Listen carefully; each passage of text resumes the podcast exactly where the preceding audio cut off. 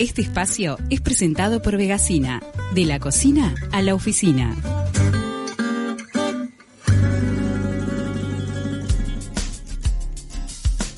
Caro Notal Giovanni, bienvenida de Taquito, ¿cómo andás? Buen día, chicas, ¿cómo están? Buen día, bien, ¿y vos? ¿Todo bien? Vamos a hablar de Con scratches. frío por ahí, me imagino. Ay, Ay, sí. sí. Está bastante helado.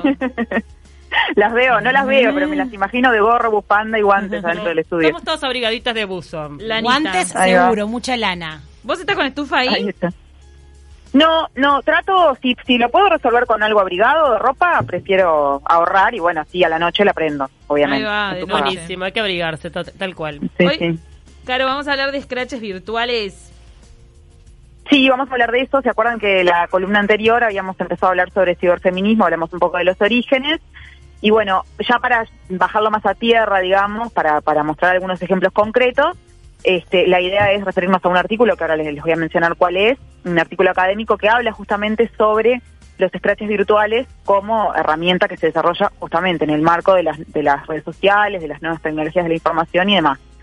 Entonces, eh, bueno, la, la vez pasada un poco lo que planteábamos es que, que, para hacer mínimamente un repaso, que en los orígenes del ciberfeminismo hubo como unas posturas un poco como idealizadas de que a partir de la tecnología se iba a lograr como romper con las barreras de género, tener más posibilidades de, de expresión de la diversidad sexual y de género y demás, y después surgieron, o paralelamente surgieron posturas un poco más pesimistas, digamos, que en realidad sostenían que las desigualdades este, se iban a, reflejar, digamos, lo, que pasa en la realidad en el mundo virtual.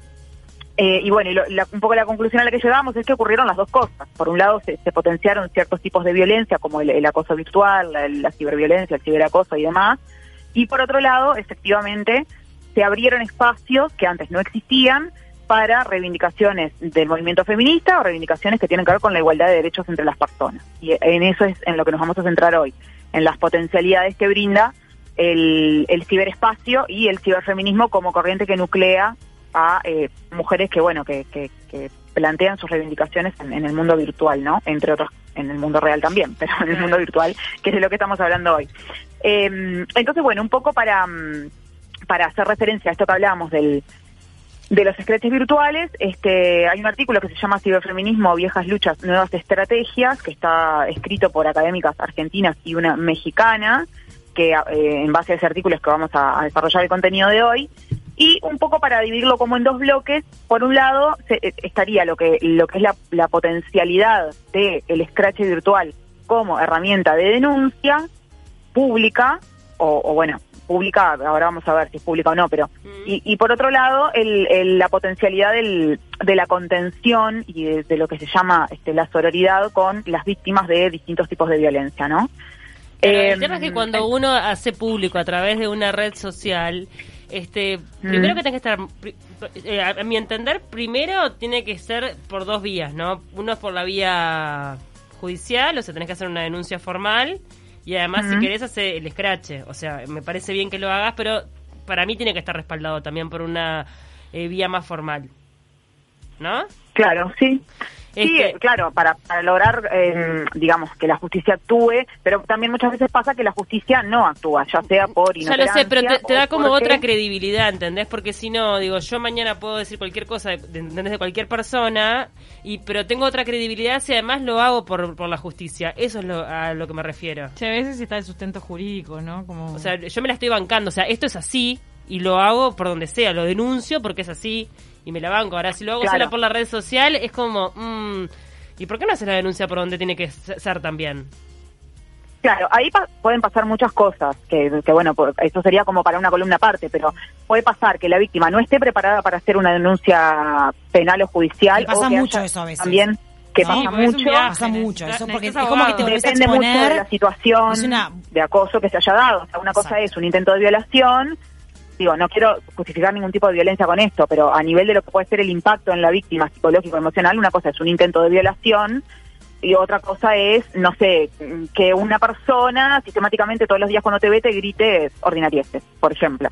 Las dos son violencia, las dos están mal, pero uno tendería a pensar que una persona que fue víctima de un intento de violación, que tuvo una invasión sobre su cuerpo y demás, le pueda llegar a costar más eh, realizar una denuncia policial o que incluso aún, aún intentándolo, si no tiene receptividad por parte de las autoridades, eh, bueno, listo, o sea, está el tema de la revictimización, todo eso que, no. que se y habla sí, siempre y cuando hay te la llevo abuso. que muchas veces la justicia no te da... A ver, acá nos pasó con una compañera que tuvo una situación complicada a través de una red social y fue a delitos informáticos a hacer la Ah, denuncia sí. y le dijeron no podemos hacer nada, denunciarlo por la red social. Eh, bueno, está, por eso, sea, más claro que más claro échale agua. Este, Y, y era una situación Sí, sí. ya de, este, había... Bueno. No solo un acoso, Claro. sino este, una amenaza. Mira, difícil sí, era una Claro, amenaza sí, sí, bien sí. fea. Tenemos una colega también, Patricia Madrid, que ella lo escrachó directamente al Bárbaro, agresor pareció. porque le Bueno, mandaba tremendo. Fotos sí. fotos sí, del miembro. Pero eso Claro, bueno, tiempo, ahí está. Es un asco que pase todo el tiempo. Eso, este, a- hoy en realidad, para, porque los scratches pueden ser, ahí va, una persona puntual que decide por moto propio decir flaco, acá te escracho delante de todo el mundo y lo publica en sus propias redes, escrachando a esa persona.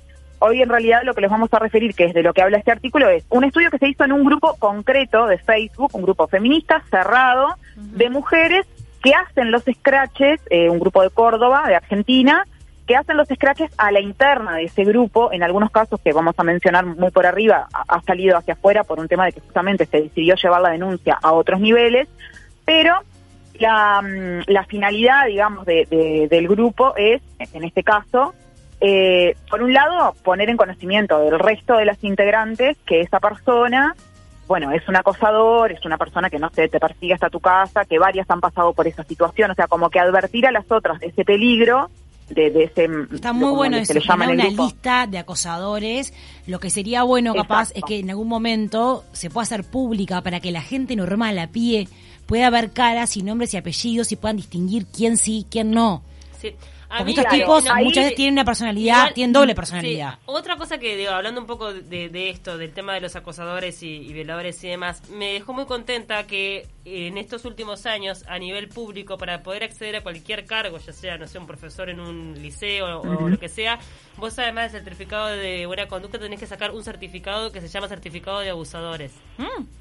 Que, que significa Ah, que vos no has tenido ninguna denuncia, Denuncia. de, acoso o abuso. Eh, entonces te lo exigen para poder tra- eh, trabajar para el Estado. Es algo más, por lo menos, Claro. qué sé yo. Sí, sí, sí, no, no, está, es importante. Mm. Este, bueno, entonces por un lado decíamos, los scratches con la finalidad de, eh, bueno, alertar a las mujeres de que, mirá, esta persona, y ahí, bueno, pasa esto que decía Tuque, de que se, hay como una especie de registro, como una base de datos, y de lugares y de, y de hombres eh, violentos, ¿no? Y de lugares peligrosos también.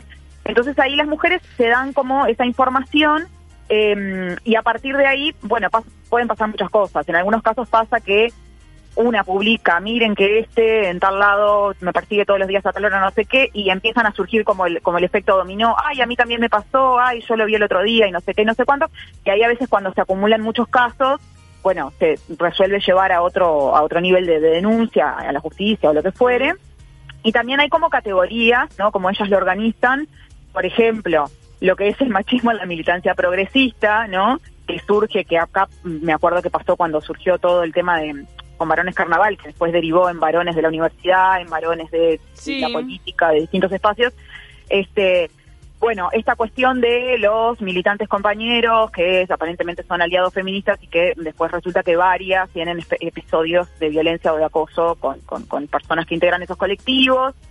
O en el caso de, estoy nombrando casos que, digamos, eh, categorías que aparecen en este grupo, ¿no? De mujeres que, que- que está basado este artículo. El, em, los abusos o acosos en el ámbito musical, ¿no? Y ahí parece que es como reiterado que ciertas personalidades del ámbito musical, este, bueno, son reincidentes, ¿no? Con el Mm. tema de los, de los acosos y demás. Este, bueno, y después, em, otra, es- esta es como la parte más de la denuncia, ¿no? Que, que bueno, como decíamos recién, también en, en muchos casos eh, aparece la denuncia, eh, y, acá es el lugar de género donde me parece importante hacer un, un hincapié, que aparece la denuncia en, en, estas, em, en estos ámbitos virtuales, porque en alguna medida se encuentra una ineficacia en la realidad real, en las instituciones competentes, de poder canalizar debidamente eh, ese, ese tipo de episodios, ¿no? Cuando digo debidamente me refiero que no es solo una mujer que la violaron o que la intentaron violar, tomarle la denuncia y decirle, bueno, señora, vamos a seguir con el caso, sino que esa mujer, mientras tanto, no la manden para la casa como si tal cosa, arréglate como puedas, ¿no? Claro. O sea, tiene que haber toda una cuestión de contención que muchas veces no hay y que en estos espacios se encuentran. Porque además, una de las premisas, por lo menos en este grupo, no digo que en todos los grupos virtuales de las redes sea así, pero en este grupo una premisa es que la compañera que manifiesta un episodio de violencia no es cuestionada ni es puesta en duda su palabra. Es Porque un si no lugar seguro, ahí va, es un lugar seguro con, con apoyo, digamos. Exacto, se, se, mm, se entiende de que, de que esa persona necesita, bueno, justamente a veces es el único espacio donde la, donde esa mujer puede verbalizar, sea verbal, o sea, de manera oral o de manera escrita, eh, lo que está viviendo. Entonces la premisa es no se la cuestiona, o sea, se toma esa, esa, mm, esa, ese relato y bueno, y después se hace, dependiendo de la situación, lo que lo que lo que haya que hacer y con, con, con la participación de la persona, el aval de esa persona o lo que sea. Pero no es un no es un catalizador de denuncias penales, o sea, no es que todo lo que cae ahí después termina en la justicia, no. Han sido como casos, eh, han habido casos emblemáticos, pero es más que nada para mm, permitir la denuncia y la advertencia ante el resto de las integrantes y para eh, que esa persona o esas personas que manifiestan haber vivido esos episodios de violencia puedan eh, encontrar ese espacio de contención sin ser cuestionadas. Está bueno eso que decís, Caro. Yo tuve un caso personal hace lamentablemente poco tiempo de acoso en una institución pública muy importante, donde lo que decidí fue hablar con autoridades para, porque yo me imaginaba cuántas mujeres dentro de este lugar pasarán lo mismo que yo y capaz que no tienen la accesibilidad a hablar con el jerarca máximo del lugar. Claro.